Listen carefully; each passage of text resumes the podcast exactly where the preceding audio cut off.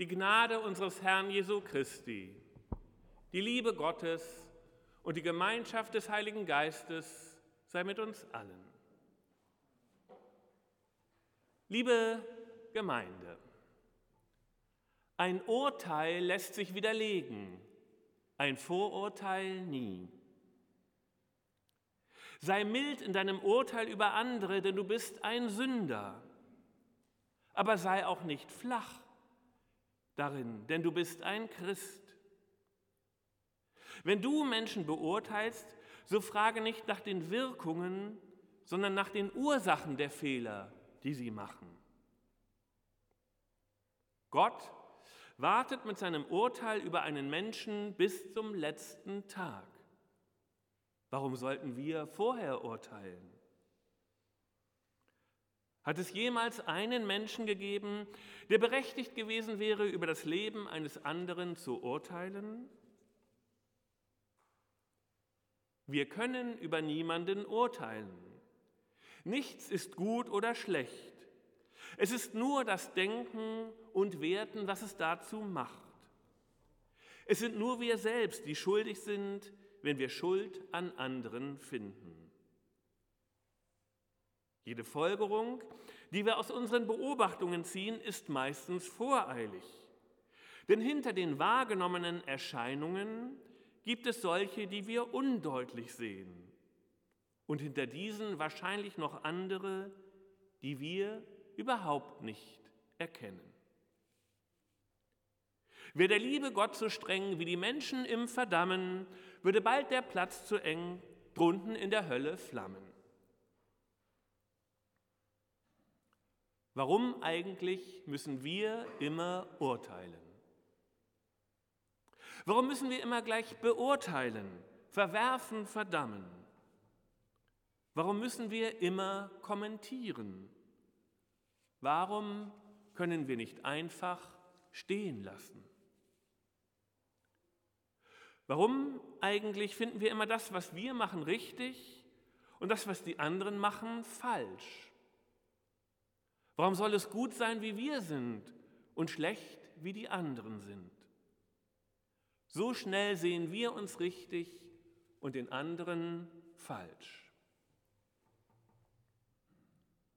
Zachäus, der Zöllner, der Sünder, der inzwischen gefeierte Zöllner und Sünder bringt nichts anderes als die Frage nach unserem Urteilen mit sich.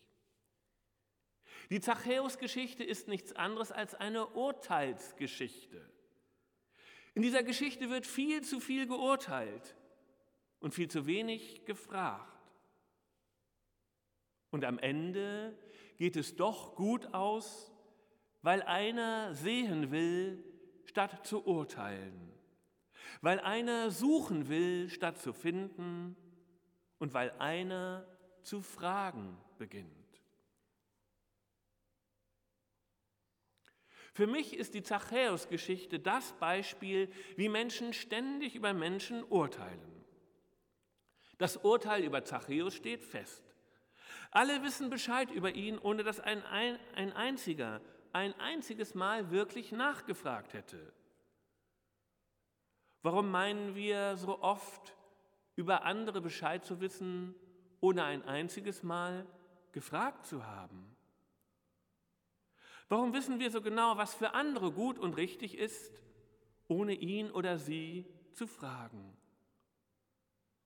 Warum beurteilen wir ständig das Handeln und das Sein von Menschen, ohne dass wir wirklich wissen, wie es ihnen geht, was sie umtreibt, was hinter ihnen steckt und wer sie verletzt hat? Wir sind schnell mit Urteilen zur Hand, mit Ratschlägen und mit Schubladen. Aber wie können wir wissen, ohne eine Frage gestellt zu haben? Ohne dass wir gefragt hätten, was meinst du eigentlich damit? Warum machst du das? Und warum machst du das nicht? Wie geht es dir mit dem, was du tust? Wie kann ich dich verstehen? Wie soll ich dich verstehen? Wie möchtest du verstanden werden. Das alles gilt nicht nur für unseren Umgang mit den anderen, es gilt auch für den Umgang mit uns selbst. Wie schnell stecken wir uns selbst in eine Schublade? Vielleicht bin ich gar nicht der Versager, als der ich mich immer sehe. Vielleicht bin ich gar nicht der Erfolgstyp, für den ich mich immer halte. Vielleicht bin ich gar nicht so stark, wie ich immer meine. Vielleicht bin ich gar nicht so schwach, wie ich mich immer fühle. Wann habe ich mich zuletzt nach mir gefragt? Wann habe ich mich gefragt, statt mich selbst zu beurteilen? Wann habe ich mich zuletzt gefragt, was ich wirklich möchte? Wann habe ich mich gefragt, wer ich wirklich bin oder wer ich sein möchte? Wann habe ich mich zuletzt gefragt, ob ich mich selbst überhaupt verstehe, ob ich mich verstehen will, ob ich mich verstehen kann und ob ich mich von mir selbst verstanden fühle? Es ist so schwer, uns selbst zu sehen, wenn es um uns selbst geht. Und es ist so schwer, den anderen wirklich zu sehen, wenn es um den anderen geht. Eigentlich sehen wir weder uns selbst noch den anderen, sondern vor allem unsere Schablonen, unsere Schemata, unsere Urteile. Wir bleiben bei unserem Sehen sozusagen schon vor der Brille stehen und gelangen gar nicht erst zu dem, was man durch die Brille und hinter der Brille sehen könnte. Bei Zachäus ist es anders. Er urteilt nicht über Jesus. Er weiß nicht schon vorher, wer Jesus ist. Er hat weder ein Urteil noch eine Meinung. Er legt Jesus nicht fest, sondern er möchte ihn wahrnehmen nehmen. Er möchte nicht ein Urteil über Jesus haben, sondern er möchte ihn sehen. Begegnung ist für Zachäus nicht, über den anderen etwas zu wissen, sondern den anderen genau zu sehen. In dieser Hinsicht ist uns Zachäus, der Zöllner und der Sünder, weit voraus. Er will Jesus sehen, ohne sich ein Bild zu machen. Das ist das Entscheidende. Es geht nicht darum, sich vom anderen ein Bild zu machen, sondern ihn zu sehen. Sehen, ohne sich ein Bild zu machen. Das ist Zachäus. Das wäre Gott. Und das ist letztlich sein Glück. Und letztlich profitiert Zachäus davon und für ihn das Reichen wird das Leben endlich reich durch ein Sehen ohne Bild. Denn das Bild von Jesus, das alle haben und das alle wissen, ist, Jesus ist für die Armen da und nicht für die Reichen. Wenn Zachäus Jesus mit dieser Festlegung begegnet wäre, hätte er es gleich sein lassen können und er hätte es auch gleich sein gelassen. Denn ein Jesus, der für die Armen da ist, hätte für Zachäus, den Reichen, das Ende allen Kontakts bedeutet und jede Begegnung wäre verhindert gewesen. Nie wären sie zueinander gekommen, niemals wären sie sich begegnet. Begegnen können wir dem anderen nur, wenn wir nicht meinen, ihn zu wissen, wenn wir ihn sehen ohne Bild. Und statt zu wissen, dass Jesus für die Reichen nicht da ist, will Zachäus sich ihn lieber erst einmal selbst ansehen. Ja, er brennt geradezu in der Frage, was steckt eigentlich dahinter? Was steckt hinter diesem Jesus? Wer ist er? Und es wird klar, wer hinter diesem Jesus steckt und wer er ist. Gott. Wie hinter jedem Sehen ohne Bild Gott steckt. Was Zachäus sieht, ist, dass Jesus ganz anders ist als das Bild. Jesus ist gar nicht für die Armen da. Jesus ist für die Reichen da, für solche wie Zachäus. Denn auch Zachäus ist anders. Er ist gar nicht groß, er ist klein. Alle sehen in ihm den Großen, den Oberen der Zöllner. Aber niemand sieht ihn. Eigentlich ist er klein.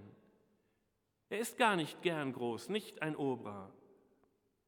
Und vielleicht sieht auch Zachäus auf dem Weg zu Jesus sich selbst zum ersten Mal richtig.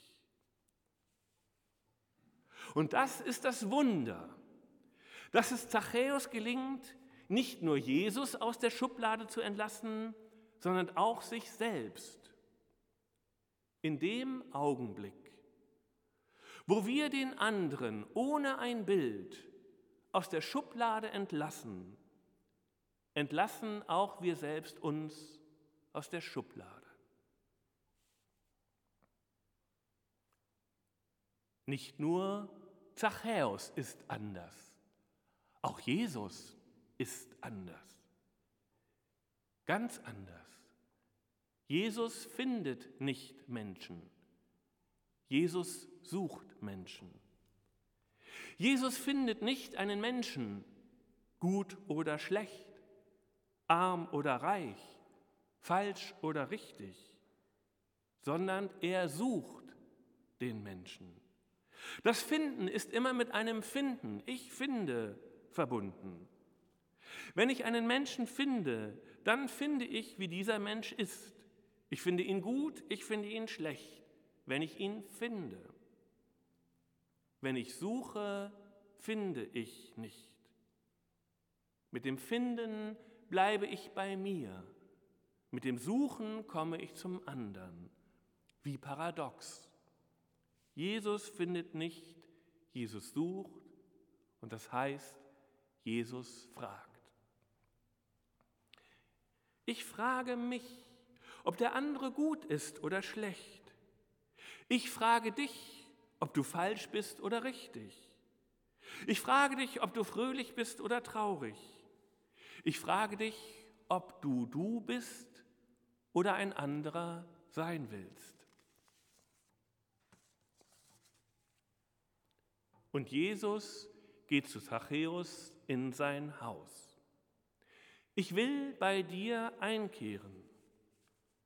Auch das ist das Suchen, hingehen zum anderen.